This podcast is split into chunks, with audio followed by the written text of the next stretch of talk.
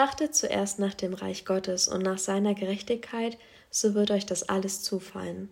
So heißt es im Lehrtext zum heutigen Tag in Matthäus 6, Vers 33. Wunderschönen guten Tag, ich bin Maika Hirschfeld, Gemeinschaftspastorin in der Oase im Reitbahnviertel in Neubrandenburg.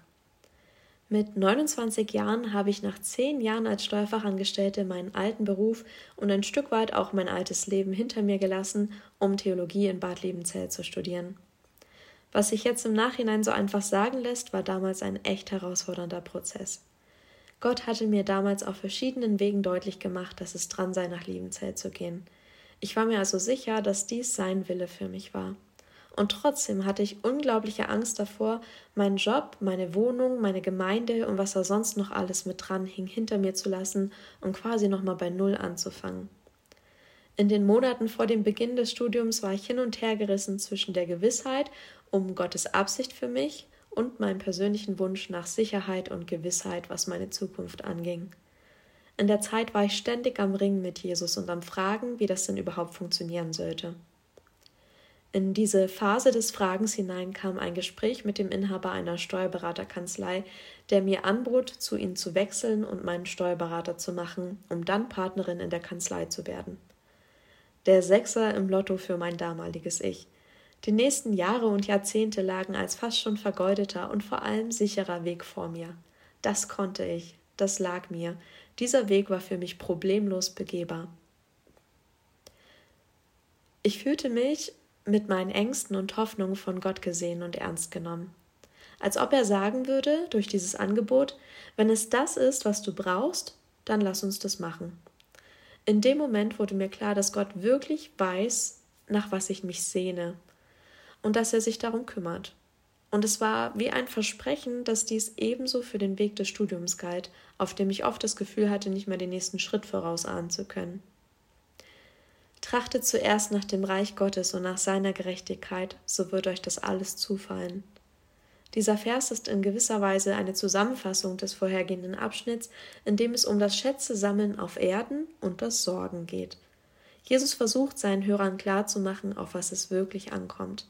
Er weiß darum, wie gut wir Menschen darin sind, uns um alle möglichen Dinge zu sorgen. Und er weiß aber auch, wie unnötig und sogar gefährlich und lähmend das sein kann. Sage Gott nicht, wie groß deine Probleme sind, sondern sage dein Problem, wie groß dein Gott ist. Das besagt letztlich unser heutiger Lehrtext. Im Vergleich zum Reich Gottes ist alles andere nichtig. Nicht, dass es keine Rolle mehr spielt, aber ohne Jesus, ohne sein Reich und seine Gerechtigkeit ist alles andere als gering einzuschätzen. Es gibt nichts, was Gott nicht wüsste, und nichts, das sich seiner Macht in den Weg stellen könnte. Es kann nichts passieren, was Gott nicht unter Kontrolle hätte, zu dem er nicht das letzte Wort zu sagen hätte. Warum also nicht direkt mit allem, was uns bewegt und beschäftigt, zu ihm gehen? Mein Studium war leider kein Selbstläufer. Mit den Sprachen hatte ich richtig zu kämpfen, musste sehr viel Zeit und Kraft investieren. Und auch so gab es ordentlich Herausforderungen im Studium. Gott hat mir nichts geschenkt. Ich musste mich ordentlich anstrengen. Aber er hat mich mit allem versorgt, was ich dafür brauchte.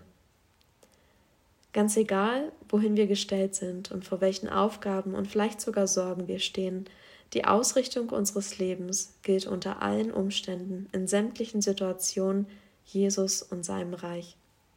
Denn während wir nicht alles in der Hand haben, egal wie sehr wir auch darüber nachdenken und wie sehr wir uns bemühen, ist Gott letztlich alles unterstellt. Also noch bevor du dich mit den alltäglichen Herausforderungen beschäftigst, beschäftige dich mit Gott. Stell dich keiner Situation, mit der, du nicht vorher im Gebet bei Gott warst. Geh keinen Weg, den du nicht vorher mit Gott durchgesprochen hast. Schau nicht die Nachrichten, bevor du nicht in der Bibel gelesen hast. Gestalte dein gegenwärtiges Leben nicht, ohne es im Licht der Herrschaft Jesu zu betrachten. Vor allem anderen richte dein Herz, dein Leben auf Gott aus. Denn wer betet und dann seine Straße zieht, dessen Angelegenheiten besorgt Gott. Trachtet zuerst nach dem Reich Gottes und nach seiner Gerechtigkeit, so wird euch das alles zufallen. Amen.